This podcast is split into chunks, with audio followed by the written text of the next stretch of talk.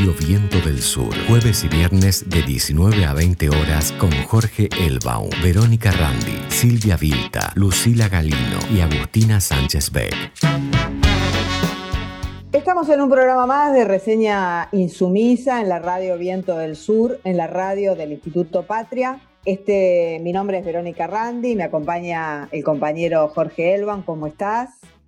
Hola Vero, ¿cómo estás? Bien, muy bien. Y bueno, queriendo hoy homenajear, recordar y además dedicar este programa a, bueno, a una persona muy querida, este, un intelectual, creo que se ha ido el intelectual argentino más grande, y que es eh, Horacio González. Así que bueno, este programa va dedicado a él y un saludo enorme a, Liliana. Su compañera que forma parte del equipo de Viento de Sur y que con quien este, nos hermanamos en el, dolor y en la memoria de quien fue efectivamente, además de un gran intelectual, un gran tipo.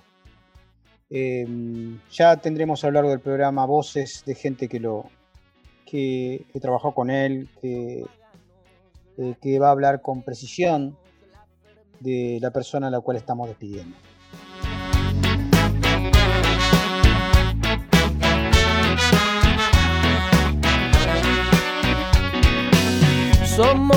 Bichos paganos, latinoamericanos, la fermentación del tirano.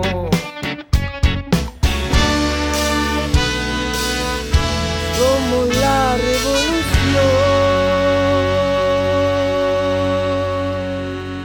Hola Vero, este, hola compañeros y compañeras, días duros que nos tocan. hola eh, Jorge.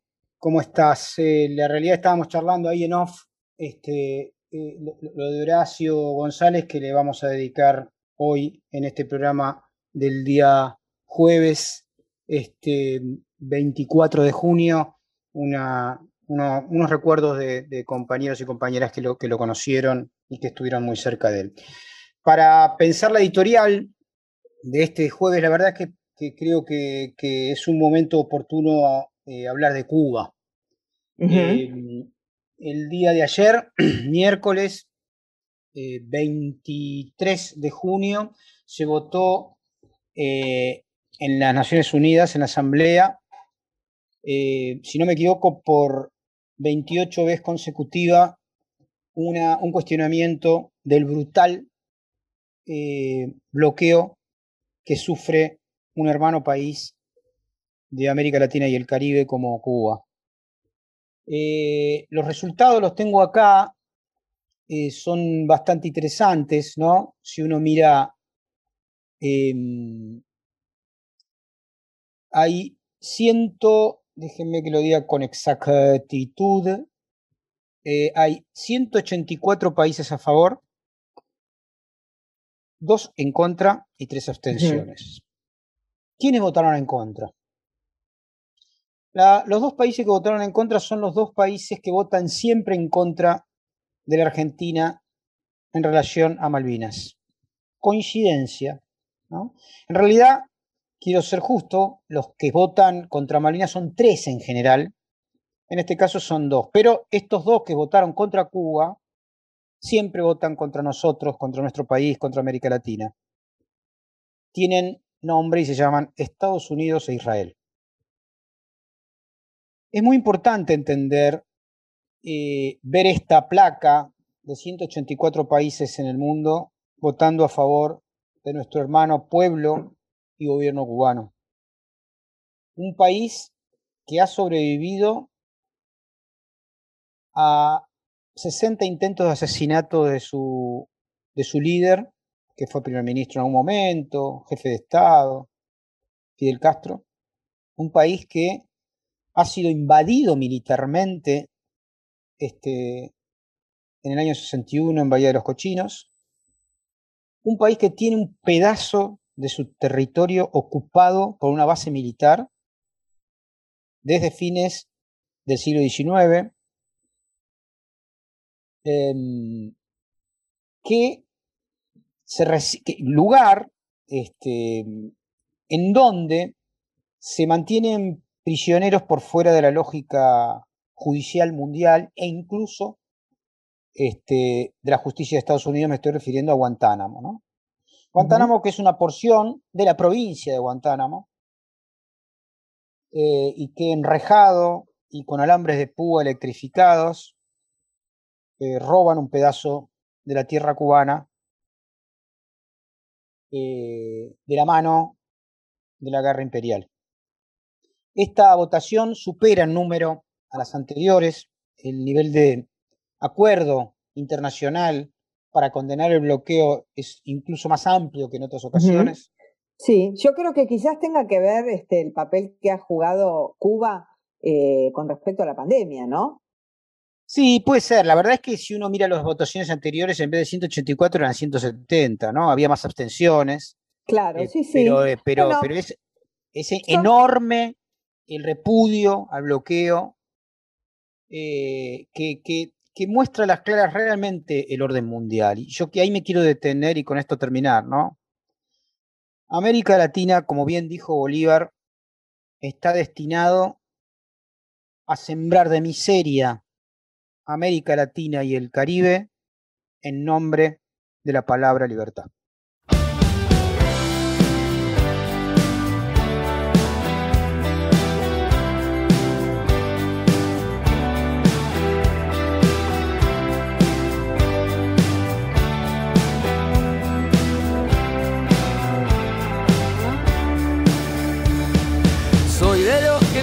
Piensa que si no hay pasión no va aunque me arrepienta sigo igual.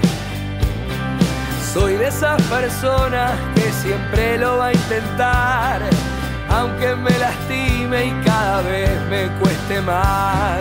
Soy porque me hice en cada golpe al corazón, cada cicatriz que me quedó.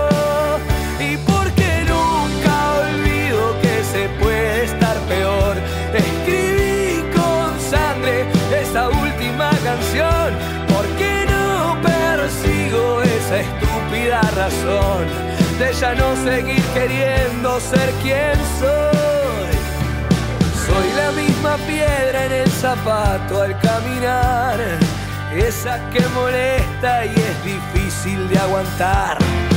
Soy de hacerme cargo, es mi manera de pensar, nunca me salió disimular.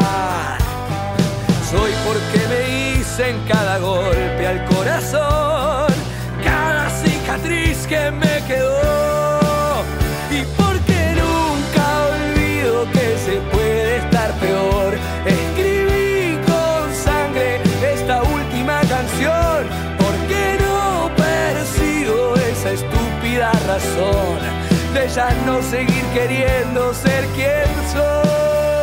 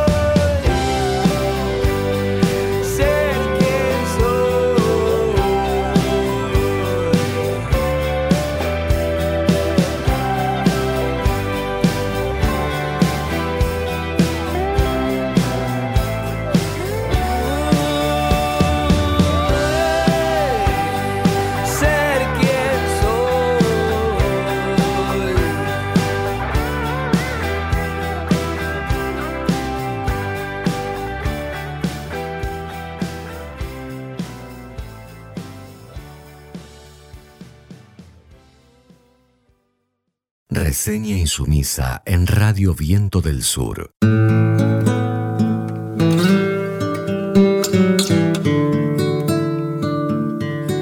La radio del Patria. Mi gente ha perdido el amor al trabajo. La miseria se ha cargado una generación. La vida te da mucho y te quita un poco y ese poco es demasiado tal vez. Revolución perdida de perros ciegos, las cenizas de un cóndor para un plan colonial. Las ratas con su baba maldicen mi suelo y por carroña van peleándose. Viento del Sur. Bueno, y hoy nuestra compañera Silvia Vilta, educadora y comunicadora popular, nos trae un tema, bueno, de los bomberos voluntarios y con grandes testimonios y bueno, y, realmente está muy bueno escuchar eh, la labor, el trabajo, cómo se vive, eh, esa, esa profesión, porque hoy es una profesión, este, más allá de que se llame voluntarios, porque se hace de forma voluntaria, ¿no? Porque el trabajo es muy duro muy complicado. Eh, así que bueno, la vamos a, tener a nuestra compañera Silvia Vilta hablándonos de los bomberos voluntarios. Hola, Vero, buenas tardes, ¿cómo estás? Bueno, vamos a mm, conversar eh, en el día de hoy acerca de un tema que está relacionado con una conmemoración que mm, tuvimos este, este mes de junio y es la relacionada con el Día del Bombero Voluntario, una fecha que se estableció a partir de, un episodio que ocurrió en nuestro país, concretamente en el barrio de La Boca, ya por el año 1884, un año en el que, y una fecha en la que se produce un incendio de mucha importancia. Recordemos la configuración de ese barrio de la Boca con la inmigración, con esas casas de zinc y de madera. Bueno, se produce un siniestro, una tragedia.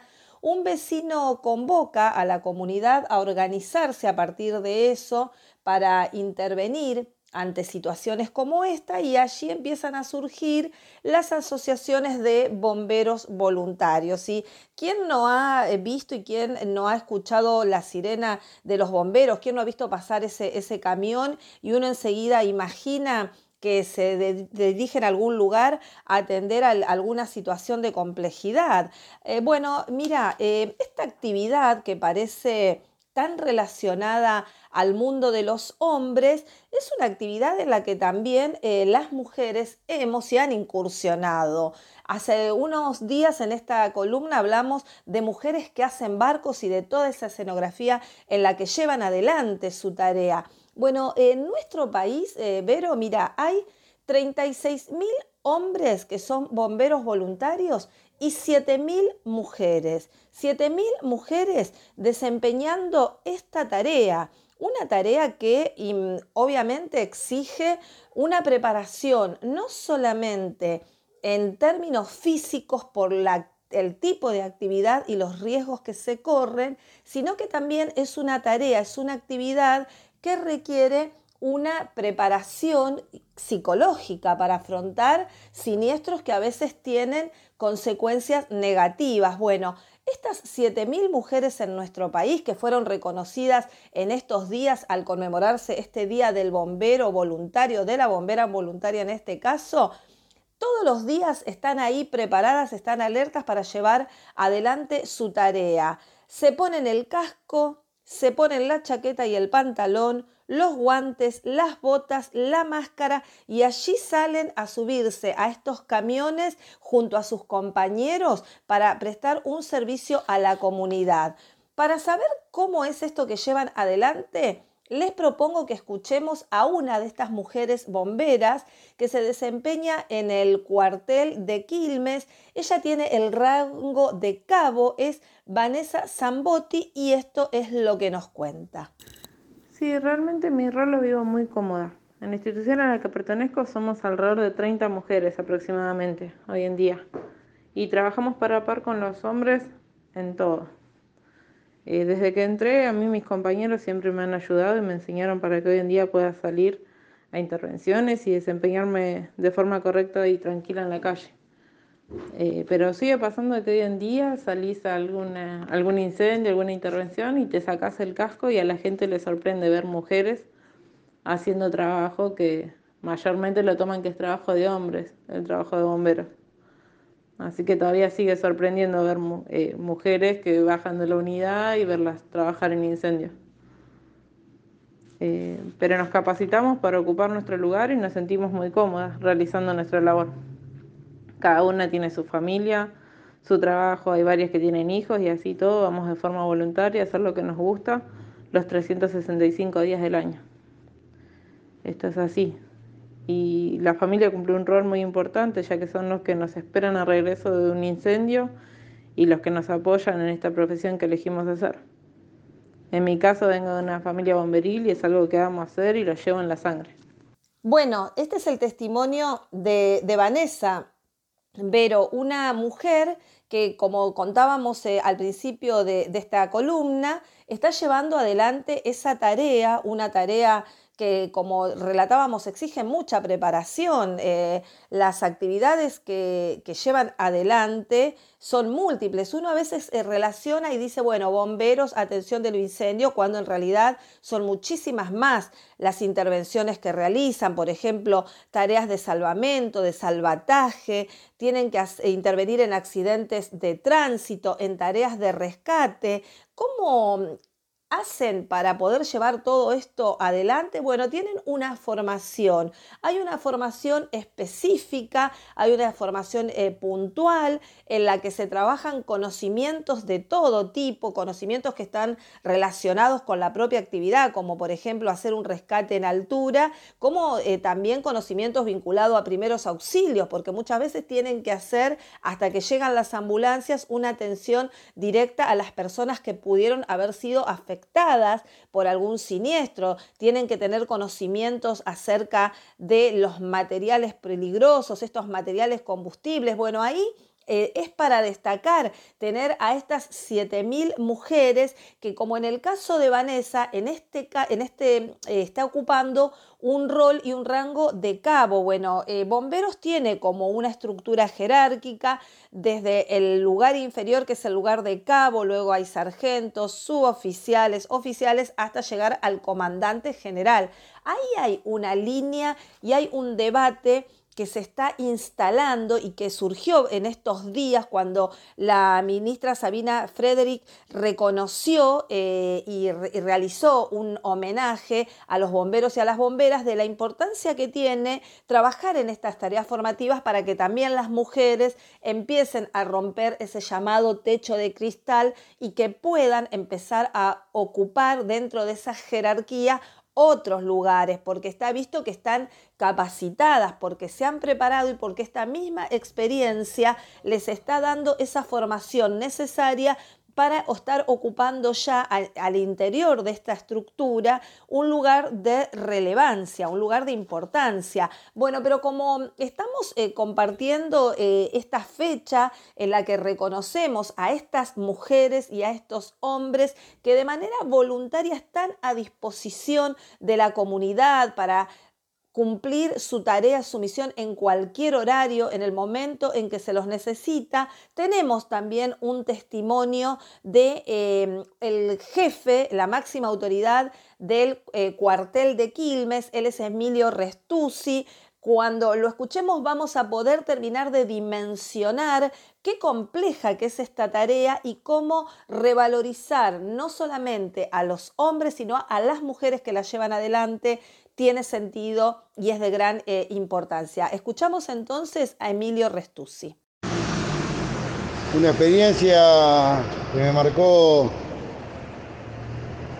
creo que me marcó para toda la vida, fue haber eh, llegado a un incendio, a una casa de familia precaria, eh, chapa de madera de dos pisos y recibir el mensaje de los vecinos de que en, el interior de, la vivienda había cuatro criaturas. Ingresar a la vivienda, eh, prendía fuego totalmente y encontrar a los chicos a medio metro de distancia y no poder sacarlos fue, fue fatal. Para mí, en lo personal, fue fatal. El día de hoy que lo sigo recordando como, como ese momento. Con la la bronca de no haber podido realizar la tarea que tenía que realizar, que era salvar la vida de esos chicos. Eh, ese fue creo que el momento más duro de mi vida dentro del sistema de bomberos. Después alegrías muchas, muchas alegrías. Muchas alegrías. La, alegría de estar en el lugar que estoy hoy, que nunca lo pensé. Ser el jefe hoy de los bomberos para mí fue un logro muy, muy importante en la vida personal. Y bueno, no sé qué más decirte, pero agradecido, agradecido a la profesión y más que nada a mi familia, que es la que me banca en la locura esta de ser voluntario. Bueno, es el testimonio, como decíamos, de Emilio Restucci, el jefe del cuartel de, Quilmes. Contábamos eh, también, Vero, que eh, en esta semana, cuando, en, estos, en este mes, cuando se conmemoró el Día del Bombero Voluntario, vamos a agregarle, por supuesto, de la bombera voluntaria, eh, se anunciaron algunos procesos que se van a llevar adelante que van a fortalecer al sector. Eh, uno de ellos es el relacionado con la regulación de un subsidio que se les otorga a los cuarteles para poder adquirir los insumos. La ministra Frederick Em, anunció este fortalecimiento que se va a llevar adelante para 1024 cuarteles de 2 millones de pesos. Además, el avance en una política que tiene que ver con la em, creación de lactarios para que las mujeres puedan llevar adelante su tarea. Esta tarea que, como decíamos, eh, implica un gran sacrificio, que implica muchas eh, horas reloj, que por el momento se sigue manejando a través de las tareas de recaudación de fondos que en muchas veces casos llevan estas asociaciones, porque bueno, ellos se constituyen en asociaciones civiles, entonces, ¿quién no ha recibido quizás eh, un ofrecimiento de comprar una rifa o de un bono contribución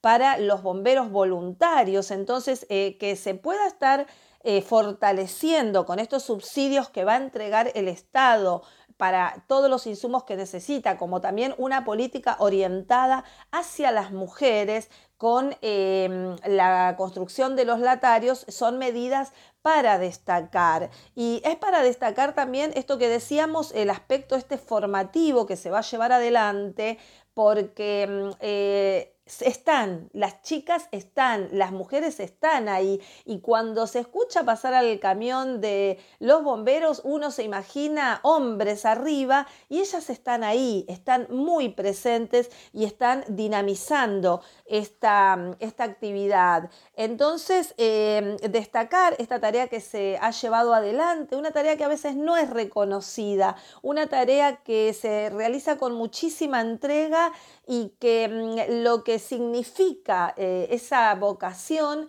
y eh, la podemos sintetizar, qué es lo que se siente, qué se siente ser un bombero, una bombera. Tenemos un último testimonio de, de Emilio que comparte con nosotros cómo lleva adelante su función, esta función social que le toca hoy cumplir hace ya 25 años. Bueno, en el año 81 decidí entrar a los bomberos eh, sin saber con qué me iba a encontrar y la, realidad es que me apasionó la profesión. Eh, fue una constante enseñanza en la vida personal, así que eh, totalmente satisfecho de, haber elegido esta profesión que es muy linda, la de ser bombero voluntario. Uno deja montones de cosas de lado por haber elegido esto. Hay muchas veces cumpleaños, familia, fiestas, amigos, para dar eh, socorrer y salvar a algún vecino o a un ciudadano que lo está necesitando. Y la satisfacción más grande que uno tiene es cuando se le dice un gracias. Con un gracias eh, es llenar el alma el alma del bombero. Bueno, Vero, eh, esto nos decía Emilio, eh, conmovedor este agradecimiento, este reconocimiento que por un lado le hace la comunidad a ellos y este agradecimiento que para las bomberas y los bomberos tiene un inmenso valor. Bueno, ese agradecimiento sirve y sirve de mucho, pero también que el Estado vaya sumando políticas orientadas al sector es de gran centralidad, porque es una tarea esencial, es un servicio esencial en la que muchos eh, han dejado su vida y bueno, en nuestro país hay, podemos dar cuenta de episodios que se han registrado en los que por negligencia, por imprudencia, por crímenes que han quedado en una situación de injusticia en la que muchos bomberos perdieron la vida. Entonces, valga este espacio para reconocer también y agradecer toda esa tarea comunitaria que llevan adelante. Bueno, eh, hasta la semana próxima. Reseña insumisa en Radio Viento del Sur.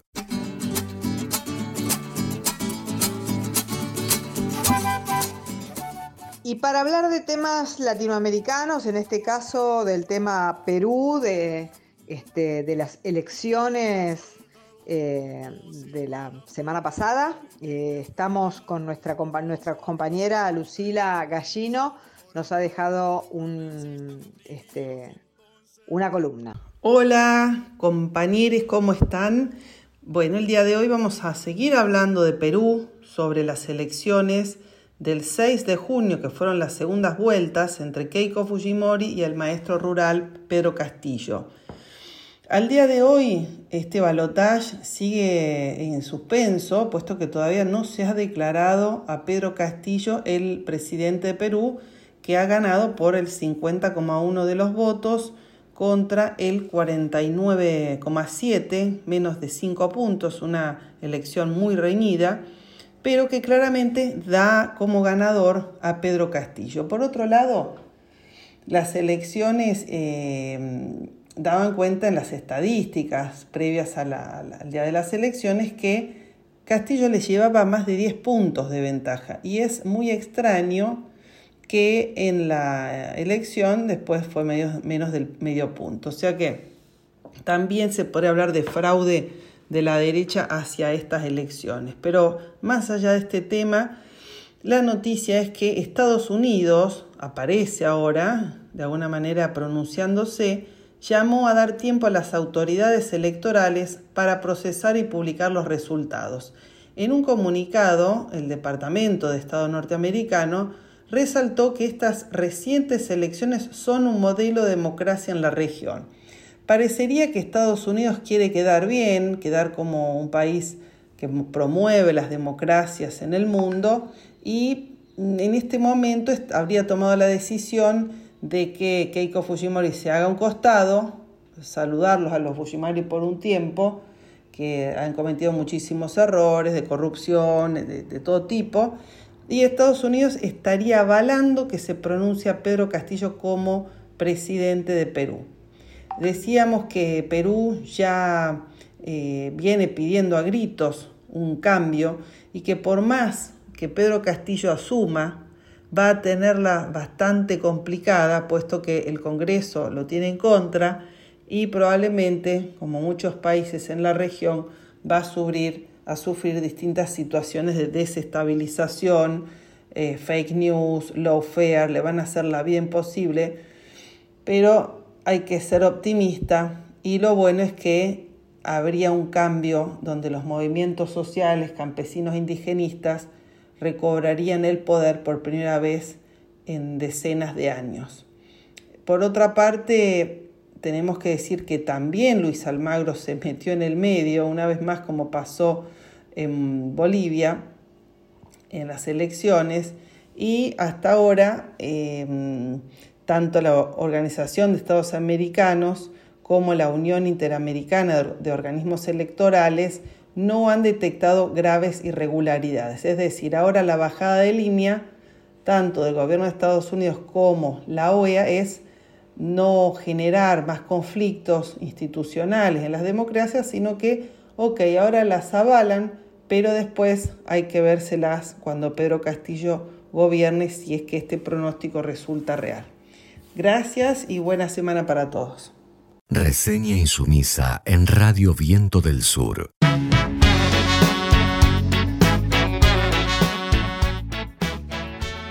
Bueno, y ahora estamos en comunicación con nuestra compañera Mariana Maya Cáceres desde Córdoba. ¿Cómo va Mariana? Acá estamos, Berito, muy bien, muy tranquilo toda esta semana en Córdoba. Parece que van bajando el tema de la, de la pandemia, que van bajando la ocupación de camas. Bueno, eso bien, y bueno, también la nieve, ¿no? Porque la semana pasada que estuvieron con nieve.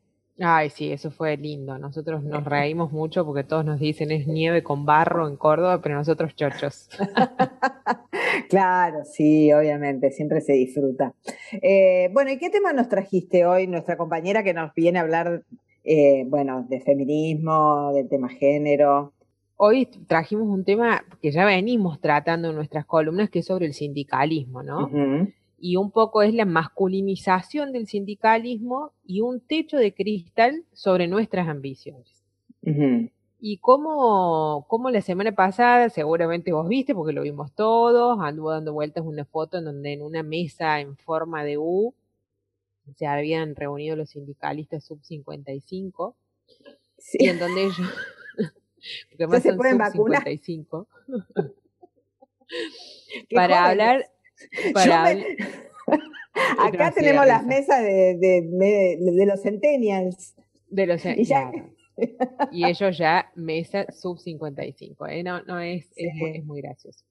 Pero em, bueno, esta, esta, estas mesas en que, digamos, que organizaron versaban sobre tres temas. El primero era sobre el trabajo y la democracia sindical, eh, el segundo tema, y el tercer tema era la perspectiva de género en los sindicatos. Lo particular es que todas pudimos ver que solo había varones sí en las mesas y que en la misma había un decorado color violeta, ¿no?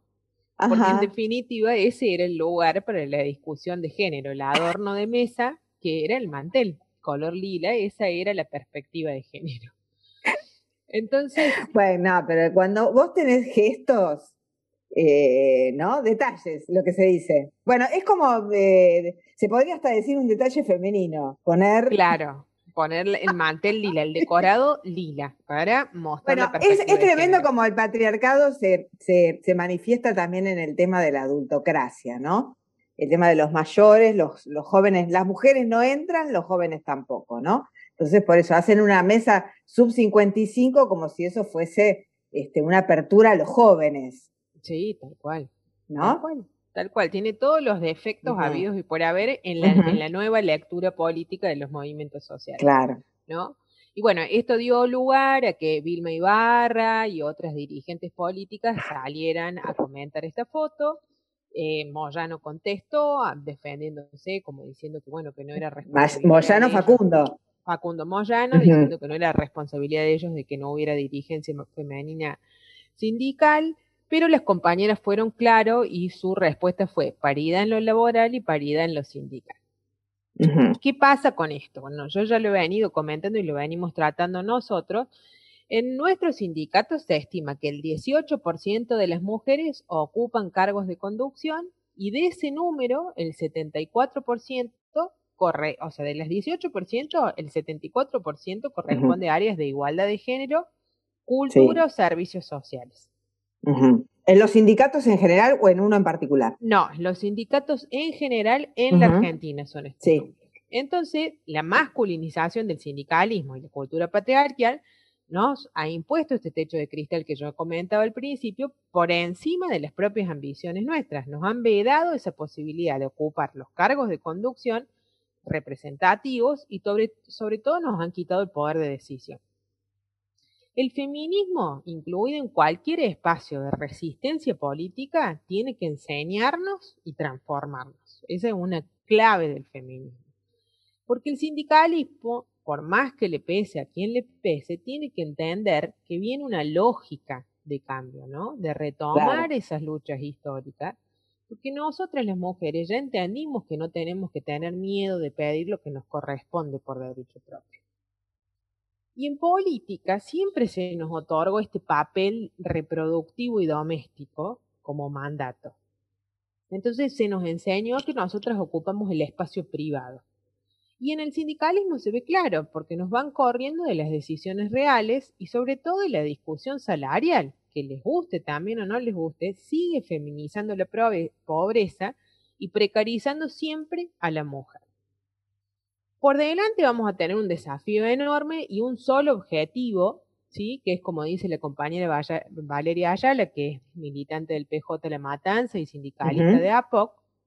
Ella dice que hay que extender el movimiento feminista a los distintos escenarios de la vida social y conquistar nuevos derechos y sobre todo ocupar un rol central en el sindicalismo argentino.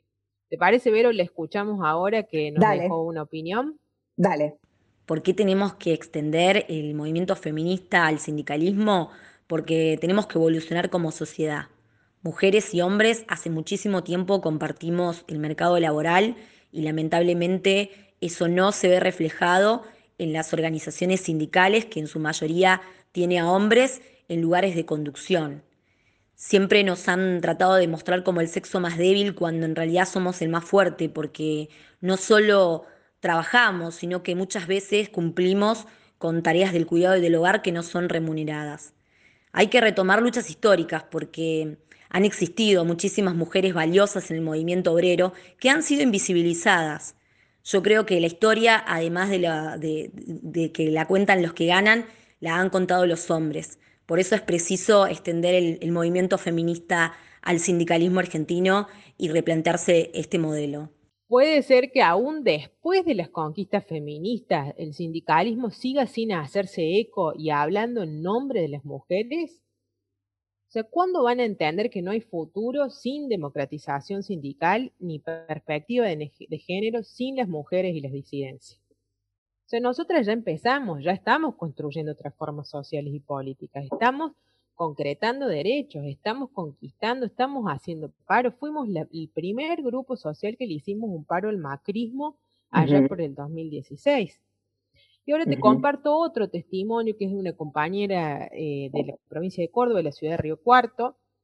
Se llama Carolina Tealdi y ella es trabajadora de ANSES y del gremio de SECASPI y nos comenta lo siguiente. Soy afiliada de SECASPI, trabajadora de ANSES. Como militante política y gremial, Veo muchas mujeres participando en el llano, mientras en las mesas donde se debate y se toman decisiones están llenas de varones. A los compañeros les decimos, sin nosotras no. Queremos mujeres y diversidades en todos los espacios políticos. ¿Qué resalto con estos dos audios de las compañeras? Algo que vengo diciendo hace mucho y que nosotras venimos hablando, Vero, que no son situaciones aisladas. O sea, hablamos de relaciones de poder entre mujeres y hombres por las de qué manera sistemática se concede mayor autoridad e importancia al, varón y a lo asociado culturalmente a lo masculino, que son quienes tienen los atributos de poder. Y que a las mujeres se nos da todo lo asociado a lo femenino y se nos considera el atributo débil. O sea, la consecuencia es previsible. Ellos siguen tomando las decisiones y nosotras seguimos siendo el mantel lila. claro, sí, en este caso un mantel, digamos. El decorado. Solo el 5%. Y en Argentina este, este, este dato es mm, particular. Solo el 5% de las mujeres llegó a conducir un sindicato y solo una mujer ha ocupado la Secretaría General de la CGT integrando el triunvirato sí. entre el 2004, claro, entre el 2004 y el 2005. O sea, en tantos años de lucha, solo una mujer durante un año en toda la historia sindical de la CGT. Susana Rueda, que déjame contarte, que me han contado eh, colegas periodistas, que por ahí que estaban muy cerca de los palcos y ellos escuchaban cómo la insultaban mientras que ella, por ejemplo, tenía que hablar, sus compañeros. ¿No? Terrible. Nadie decía nada. Terrible la violencia política que se ejerce en los sindicatos. Pero cómo la insultaban, cómo la boludeaban, este, Sí, o esto, ¿no? De que también yo siempre miro y observo mucho las, imágenes que largan los sindicatos y, no sé si te has fijado que últimamente en redes sociales y demás los sindicatos muestran fotos de las compañeras dirigiendo la lucha sindical, ¿no? Detrás del varón. Pero después las compañeras van a una intersindical de mujeres, a una organización feminista y agradecen al compañero secretario general que les permite estar ahí cómo esta lógica de subordinación sigue existiendo los sindicatos y no de ninguna manera menosprecio la lucha sindical que llevan adelante las mujeres, ¿no? Porque dentro de los sindicatos es muy difícil pelear, pero son estructuras antagónicas de un poder absolutamente machista y al cual ellos no quieren renunciar. No, claro, sí, obvio. Este modelo viejo, rancio, machista, androcéntrico, no es una invocación retórica, no es poner la foto y declarar formalmente que va a haber igualdad de género, no es poner el mantel lila y que eso es la perspectiva. O sea, tenemos que lograr implicarnos de manera tal que, las, que se remuevan las estructuras y las relaciones de poder sobre las que se asienta la sociedad toda y la que se asienta específicamente los sindicatos modernos. Entonces digo, tenemos como tarea comprender la histórica del momento y que los, digamos, los sindicatos van a ser una herramienta de acción colectiva más adecuada para librar las batallas contra la violencia de género, solo en la medida en que puedan también enfrentar internamente las cuestiones de la dimensión patriarcal y la cultura política de las organizaciones.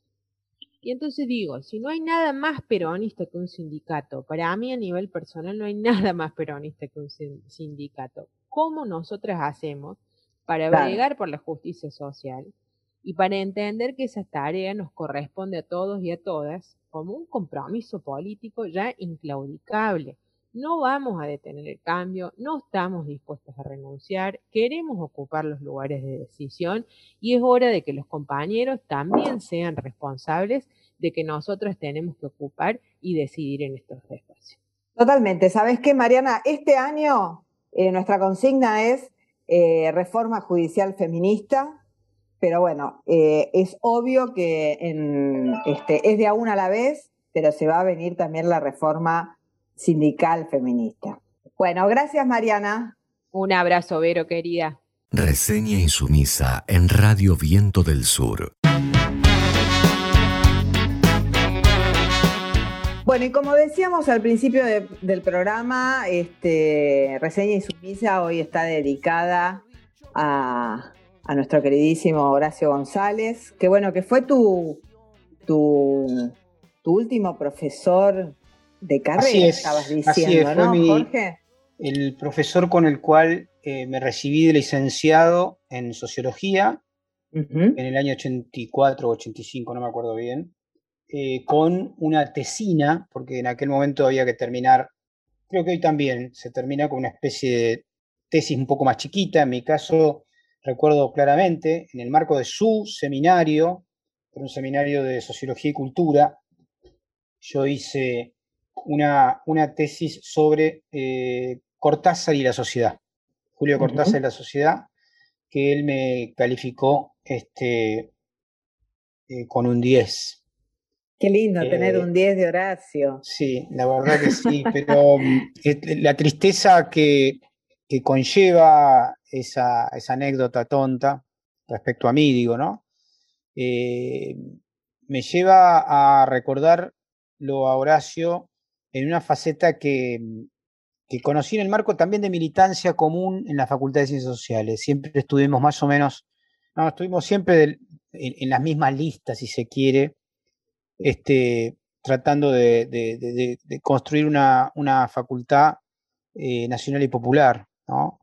Él venía con una, se había exiliado en Brasil y venía con una gran influencia este, original de aquellos que se llamaron las cátedras nacionales, este, junto con Rubén Dri, que todavía, este, con un montón de años encima, sigue siendo un referente nuestro y que participamos ahora, curiosamente, para noviembre, nuevamente en la misma lista como representante de los profesores, Rubén y yo, lista en la que siempre estuvo Horacio, ¿no? liderando de atrás y que ahora no va a estar. Horacio, em, además de lo intelectual que, que leyó todo el mundo o que intentó leer porque era difícil leerlo Horacio. Horacio fue un tipo excepcional, de una generosidad, una bonomía, una solidaridad, una empatía, una sonrisa eh, muy difícil de olvidar. hay una vieja discusión en, filosofía y estética sobre la persona y la obra, que tiene como dos vectores. Uno dice que hay que separar la obra del, del autor y otros que dicen que es imposible, sobre todo si son contemporáneos a nosotros. Yo, eh, si tuviese que decirle a mis hijos como me preguntaron y se los dije quién era Horacio, este, y que es muy difícil decirlo sin emocionarse, una buena persona, un gran tipo. Y eso lo podría haber sido incluso sin ser un intelectual como lo fue. Y yo creo, sinceramente, que ser buena gente, tener convicciones, estar del lado siempre de los buenos, de los humildes, de los vulnerables, y además en la vida cotidiana ser coherente con eso, garpa una eternidad. Lamento no ser yo creyente para saberlo santo, pero por lo menos dentro mío en los años que me queden y que nos queden, eh, voy a llevar una hermosa mochila que es este, la memoria de haberlo conocido, de haber transitado algunas cosas con él, de haber aprendido mucho. Y voy a terminar con una, con una anécdota. En el año 19, eh, yo estaba yendo desde el 16 a ver a los presos políticos. La primera que fui fui a verla a Milagro en marzo del 16 a Jujuy, la primera vez, y después fui varias veces más. Pero después fui a ver a los compañeros que estaban acá en Ezeiza y de Marcos Paz.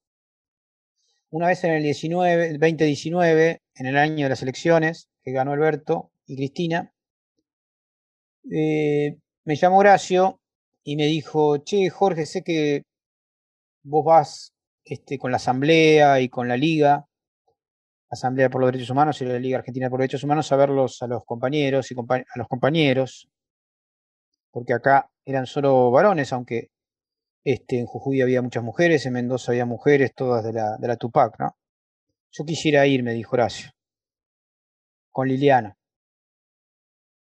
Eh, ya Horacio tenía algunos problemas de salud, había tenido unos temas con, con, una, con, con los riñones. Em, lo fui a buscar a la casa, él y a Liliana, y nos fuimos a Marcos Paz. Yo creo que ese mismo día fuimos a Marcos Paz y a Ezeiza, si no me equivoco. Pero sí recuerdo la visita a Marcos Paz, que son unos 60 kilómetros. Eh, estuvimos adentro de la cárcel dos o tres horas. En, ese momento estuvimos con Julio Devido y Fernando Esteche y em, creo que nadie más en, Marcos Paz. Pero a la vuelta, antes de dejarlo en la casa, me dijo, gracias Jorge, yo necesitaba esto. Y yo le contesté, em, también lo necesitaban los compañeros porque están muy agradecidos a tu presencia, te lo dijeron. Eh, no es habitual que estos grandes intelectuales emperifollados tengan actitudes tan solidarias como la que vos tenés, tuviste con, junto con Liliana. Ese tipo era Horacio. Podía escribir enrevesado, cruzando 500 autores al mismo tiempo y entrar al penal y salir emocionado. Bueno, esa es la gente que realmente marca el camino. Esa es la gente a la que uno, a la que nos queremos parecer. Y esa es la gente que, de alguna manera, como Horacio, eh, nos dejan tatuados eh, convicciones y amores. Así que valgan estas palabras. La, verdad que ayer hablaba en otra radio sobre Horacio y terminé emocionado como me pasa ahora, ¿no? Este, porque realmente eh, tan buen tipo este, que, es difícil poder eh, describirlo en palabras. Bueno, Jorge, y, para hacer esta, este homenaje, gracias. Este, qué lindo escuchar, además, bueno, toda una vida también de, conocerlo y, de compartir cosas, ¿no?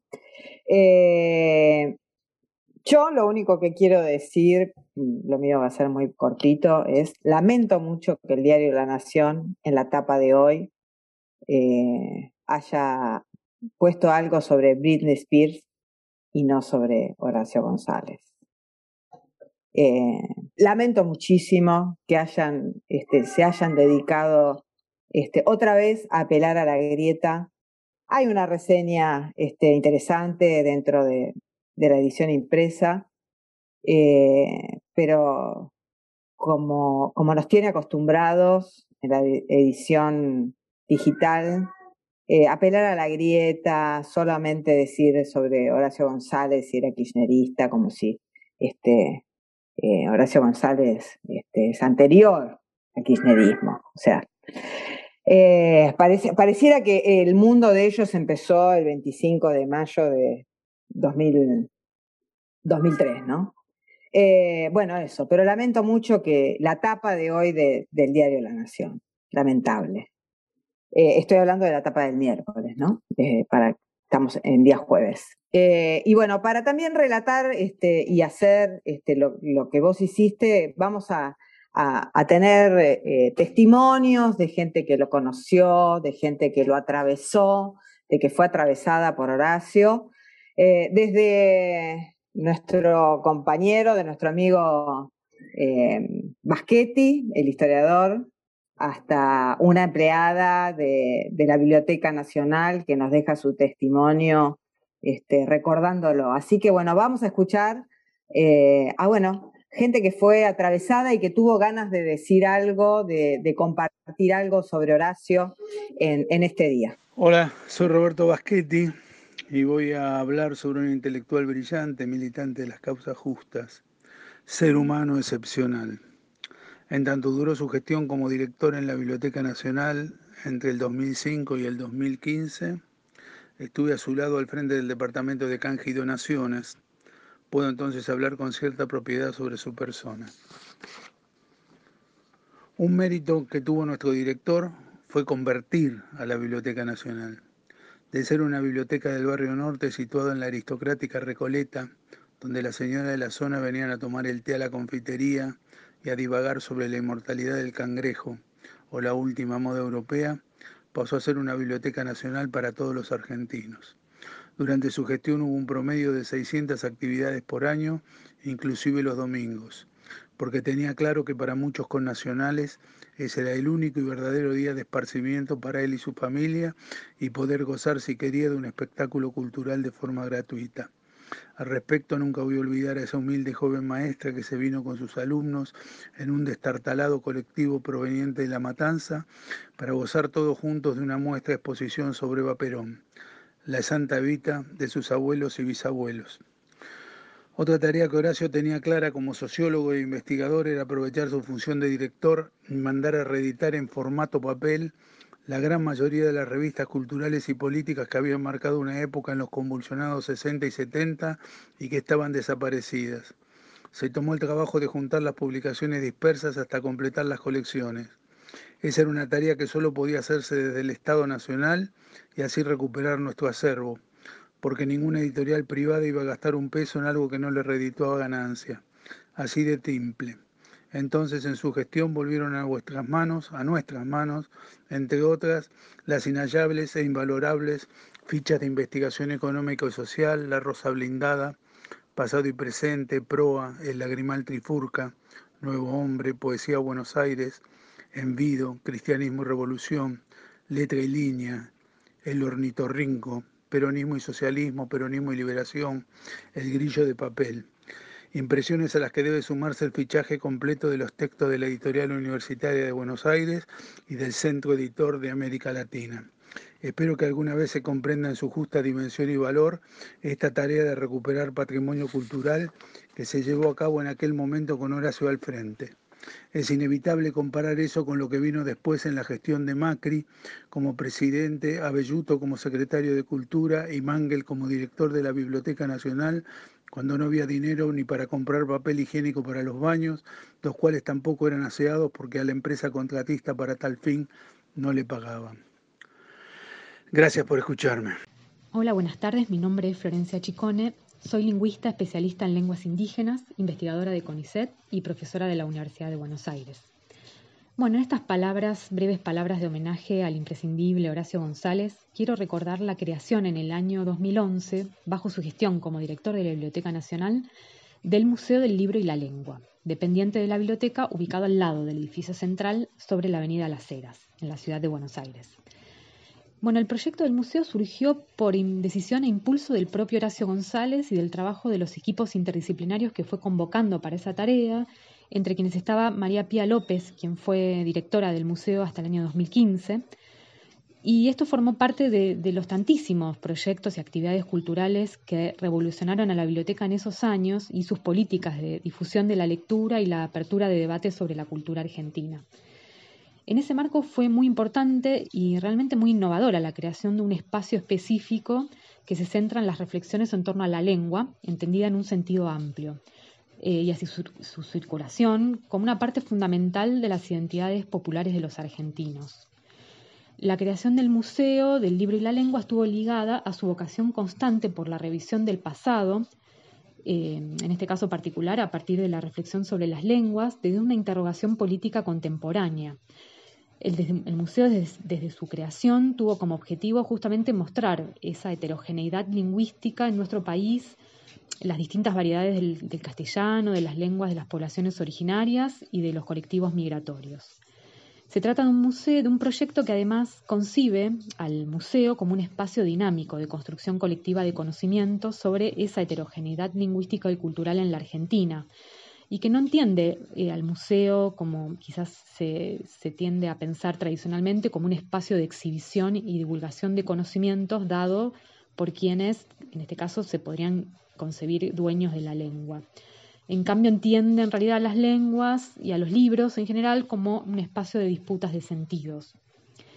Una de las muestras que formaron parte de la inauguración del museo y que expresa esta concepción de diversidad y complejidad del aspecto lingüístico en Argentina fue la de las lenguas originarias del Gran Chaco, que se llamó Chacu Multitud de Naciones, de la que tuve el privilegio de participar como colaboradora junto a otros colegas entre el año 2011 y 2012, eh, que coordinó la profesora Lucía, Lucía Golucio.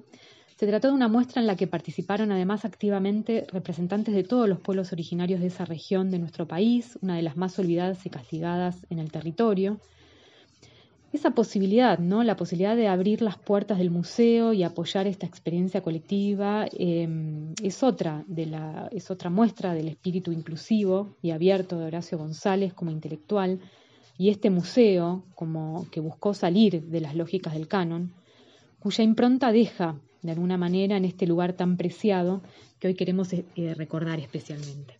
Hola, soy Hernán Sassi, docente de Historia Social Argentina en la UNDAV y también docente de algunas materias de, literatura, en el profesorado de lengua y literatura en, en, Avellaneda. Eh, y mm, quisiera recordar a Horacio, eh, por lo menos por un, par de aspectos de su obra que es inconmensurable y que, como decimos algunos, quienes tuvimos la suerte de conocerlos, eh, es una persona que deja huella y, y, por lo tanto no nos, no nos abandonará hasta, hasta que nos lleven a, en un cajón, realmente. Son, son personas, este, Horacio es una persona, es impar, para decirlo con un adjetivo borgiano y que él le hubiera gustado, eh, aunque no lo hubiera aceptado. Eh, destaco dos cosas, por lo menos, su escritura y su, y su labor en la biblioteca. Su escritura realmente, eh, con, con, mucho de Rasmus Mejía, Grusac, Ingenieros y Martínez Estrada, que han sido mm, sus puntales a la hora de, escribir, eh, de, encarar una prosa laberíntica, barroca, y que a cada vuelta de, párrafo, y no de párrafo, de, línea, este, te sorprende con una idea. y esa idea aparece justamente por una imaginación literaria, como dice Cristian Ferrer. Y por otro lado, su, legado en la biblioteca es inmenso. La biblioteca, el neoliberalismo había hecho con, de la Biblioteca Nacional una mazmorra, un lugar absolutamente oscuro, tanto con Menem y con, la Alianza. Y Horacio, Horacio hizo, hizo algo imposible de hacer con una biblioteca, que es este, transformarla en una usina de pensamiento y en una usina editorial. ¿sí? realmente era una fiesta, múltiples encuentros, este, realmente ahí lo despedimos a Nicolás Casullo, este, nada, fue realmente, va, va, a pasar mucho tiempo para que alguien pueda hacer algo siquiera igualable a lo que hizo Horacio, y, ese es un legado para mí, este, junto con la escritura, imborrable. Un fuerte abrazo. Hola, mi nombre es Claudia, soy una de las tantas ex trabajadoras de la Biblioteca Nacional. Eh, trabajé allí hasta el verano del 2016, en el cual el macrismo eh, comenzó con el desguace del Estado y de sus instituciones. Fui una de las 250 despedidas de esa biblioteca. Recordar a Horacio es recordar a una persona extraordinaria, eh, a un intelectual tal vez el más importante de este país, pero además a un ser humano generosísimo. Todo lo que él hacía, lo hacía colectivamente. Y tal vez eso lo defina como, como nada. Una persona que ponía su intelecto, su erudición, su saber, pero también su inmensa generosidad al servicio de hacer público lo mejor de una institución. Esa biblioteca en esos años fue una usina de pensamiento, una usina de acción, eh, un motor enorme en el cual convivían eh, cantidad de actividades en simultáneo, tantas que es imposible mensurar la, la huella que deja Horacio González en la Biblioteca Nacional. Quienes tuvimos el privilegio, el orgullo enorme de trabajar junto a él. Vamos a extrañar a, un maestro. Horacio González fue un maestro, sabiendo todo lo que esa palabra significa en un país como el nuestro, en esta región del mundo. Bueno, un programa raro, Vero, hoy, un programa este, de homenaje, de despedida, de, tristeza, pero también de reforzar las convicciones que nos dejó Horacio.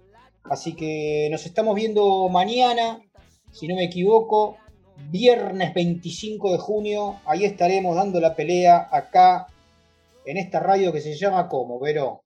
Radio Viento del Sur, la radio del Instituto Patria.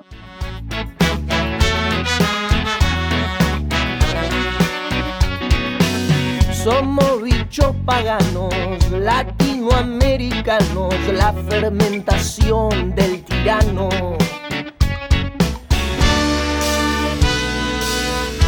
Somos la revolución